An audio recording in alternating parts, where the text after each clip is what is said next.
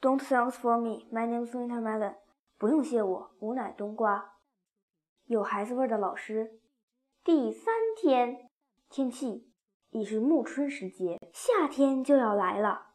漫山遍野的杜鹃花竞相开放，犹如熊熊燃烧的火焰，把山都映红了。所以杜鹃花又叫映山红。昨夜，我们一家五口睡在万年龟的背上，在山上过了一夜。因为我们把小木屋给了刚团聚在一起的阿黑一家。阿黑不止一次地对我说，每到夜晚，看见我们一家其乐融融地待在小木屋里。他就十分羡慕，他还说他盼着有一天，他心爱的小白和他亲生的四个孩子也能在小木屋里团聚，哪怕只待上一夜，也是一屋子浓浓的亲情啊。虽然已是暮春，但山中的夜晚仍然寒冷，小猫们在万年龟的背上瑟瑟发抖。胖头将身体缩成一团。如果有一种被子，我说，我们盖着被子呢。三只小猫都坐了起来。看着自己光溜溜的身子，被子在哪儿呢？往上看啊！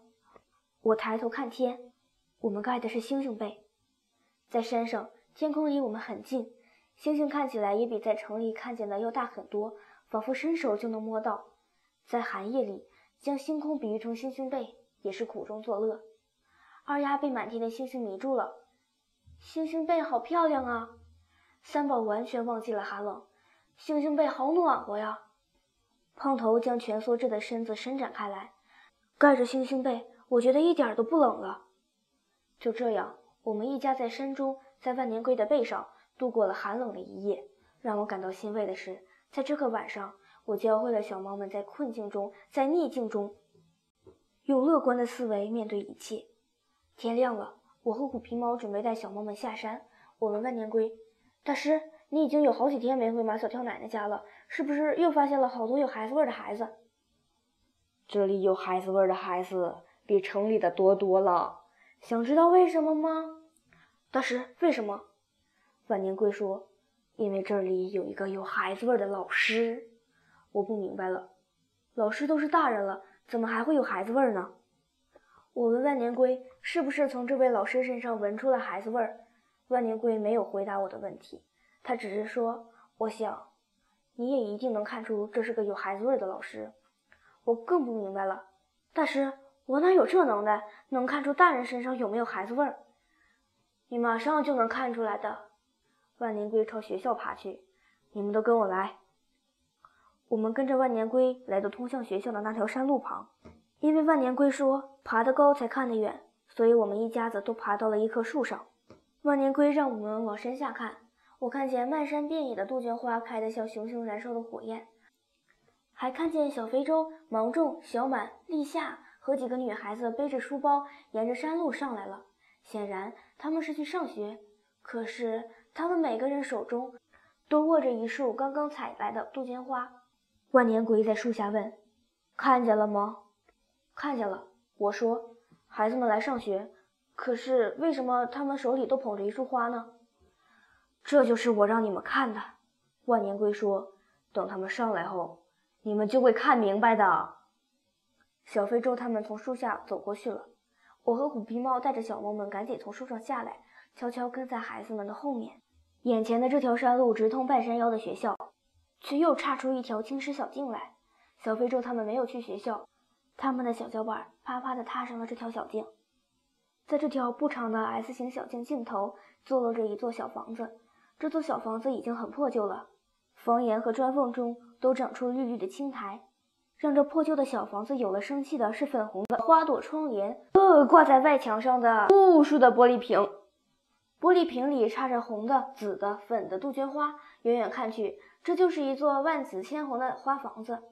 小非洲他们走到花房子跟前，从玻璃瓶里挑出那些快凋谢的鲜花，又把他们刚采来的杜鹃花插了进去。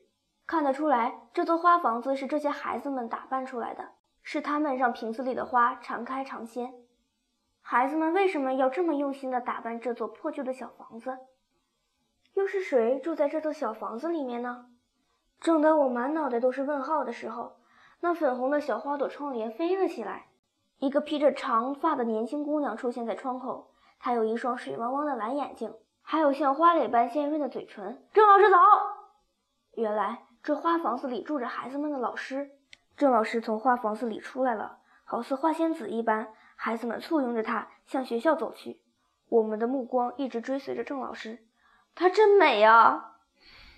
她的名字就叫郑美丽。不知什么时候，万年龟爬到了我们身边。这个美丽的姑娘是从城里来的老师。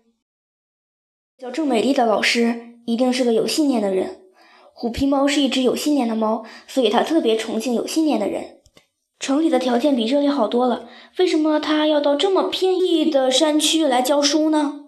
刚才那个地方是偏僻。虎皮猫要孩子们回答他的问题。